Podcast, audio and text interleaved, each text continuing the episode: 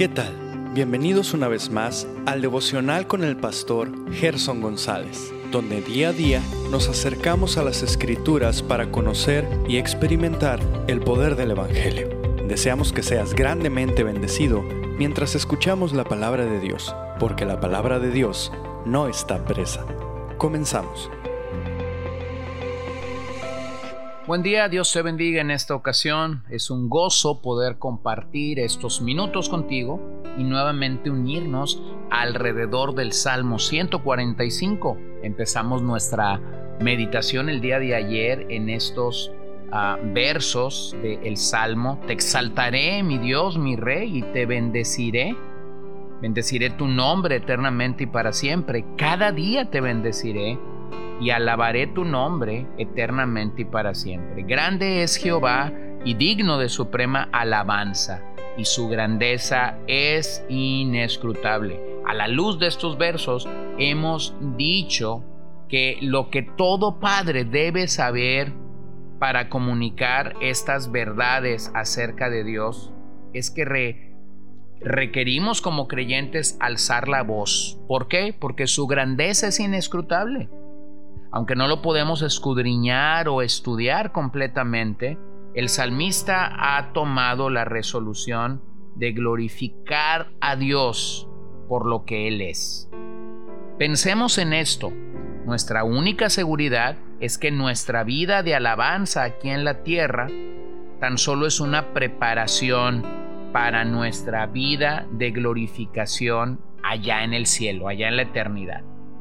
Y claramente estamos aún de este lado de la eternidad, pero un día llegaremos y estaremos con nuestro Señor y seguiremos exaltando, levantando nuestras voces al unísono para alabar y para glorificar al Señor. Así que como padres debemos alzar nuestras voces con estas verdades que la palabra de Dios comunica. Pregunta número dos. ¿Qué hace cada generación? Obsérvalo en el verso 4. Generación a generación celebrarán tus obras y anunciarán tus poderosos hechos.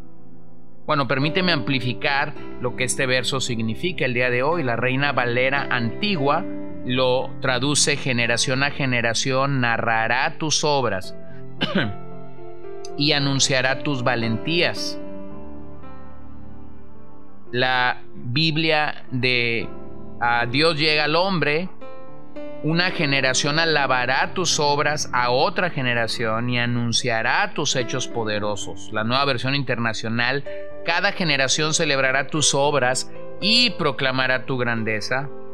Dios habla hoy, de padres a hijos te alabarán.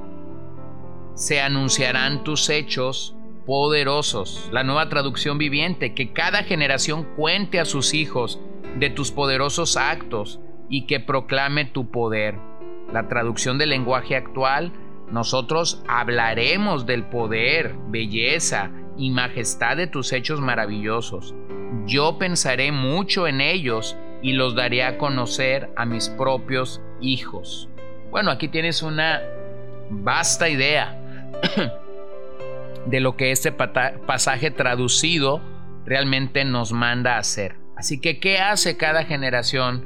Bueno, cada generación en estos versos está, o en este verso 4, está anunciando los poderosos hechos de Dios. Te pregunto yo a ti directamente, si tú eres un padre, ¿les estás comunicando a tus hijos los hechos poderosos de Dios?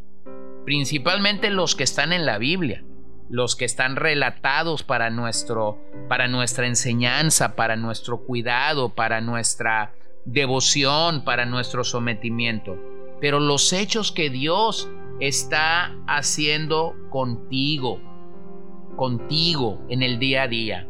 La forma como Dios te está cuidando, te está librando, está protegiendo tu alma, te está guardando de la tentación, les está guardando a ellos y a sus madres, la palabra generación aquí es en hebreo dor, propone una revolución de tiempo, habla de una edad o de una era. Y es que, por ejemplo, cuando nos reunimos semanalmente en nuestras iglesias vemos ese tapiz de generaciones, ancianos, adultos, jóvenes y niños. Bueno, a la manera en la que los salmos nos mandatan a alabar al Señor, esta es una realidad. Alabamos al Señor los ancianos, los adultos, los jóvenes y los niños juntos. No es un culto segregado, es un culto unido en el que venimos y bendecimos la bondad del nombre de nuestro Dios, proclamamos sus maravillosas obras. Pero ese compromiso inicia con nosotros como padres. Si queremos impactar verdaderamente con el poder de Dios, con la misericordia de Dios, con la bondad de Dios, aquello que se nos ha confiado, debemos de ser proactivos, debemos de ser intencionales cuando pensamos en la adoración congregacional. En muchos casos ese modelo no funciona porque hay inestabilidad. No hay arraigo en los padres y en las madres para venir y adorar a Dios con devoción. No hay, no hay un aliento para elevar la adoración desde la casa este verso es sumamente serio. Si tú eres un varón, este verso describe la tarea de criar hijos en él, en la piedad, en el favor, en el poder, en la gracia de Dios. Me encanta como el salmista nos muestra que el pastoreo de los nuestros incluye mostrar a un Dios poderoso. Nuestra tarea diaria es entonces recalcar que somos adoradores de Dios y ayudarlos a ver su gloria. De esa forma, ellos encontrarán el gozo en conocer realmente a Dios, el gozo de conocerlo. La grandeza de Dios está siendo manifestada en sus obras y en sus hechos. Dios es lo suficientemente grande como para ocuparse aún de las cosas más pequeñas. Y de hecho este e, e, esta expresión se, repite ocho veces en el Salmo. El salmista entendió que el gozo más grande de nuestras vidas se encuentra en Dios. Y yo te pregunto a ti esa mañana, ¿acaso el gozo, el deleite más profundo, más grande de tu vida, se encuentra en el Señor? Bueno, veámoslo en otros salmos, el Salmo 16.11, por ejemplo. Me mostrarás la senda de la vida. En tu presencia hay plenitud de gozo, delicias a tu diestra para siempre. O el Salmo 27.4. Una cosa he demandado a Jehová, esta buscaré, que esté yo en la casa de Jehová todos los días de mi vida, para contemplar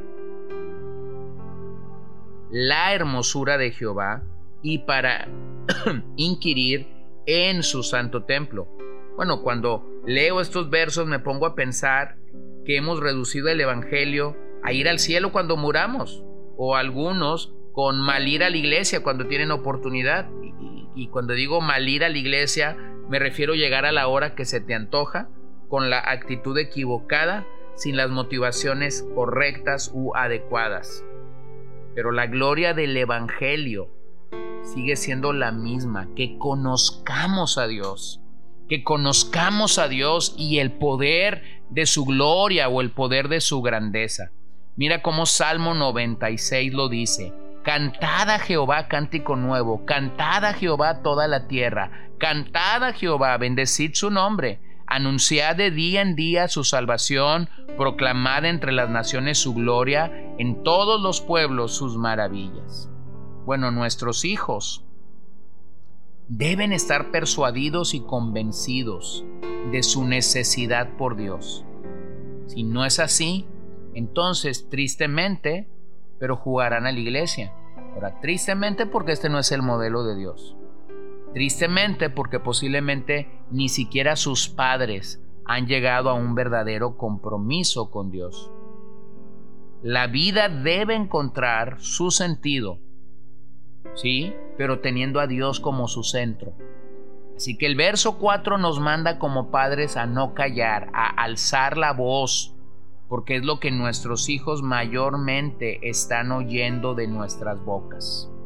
Así que mayormente ellos necesitan escuchar lo que crees de Dios, lo que alabas a Dios, lo que reconoces que Dios está haciendo en tu vida, lo que reconoces que Dios está obrando alrededor de tu vida. Así que te animo a que tengas mucho cuidado con lo que tú estás haciendo, lo que tú estás hablando con tu boca y la manera como tú te estás expresando acerca de quién es Dios para ti.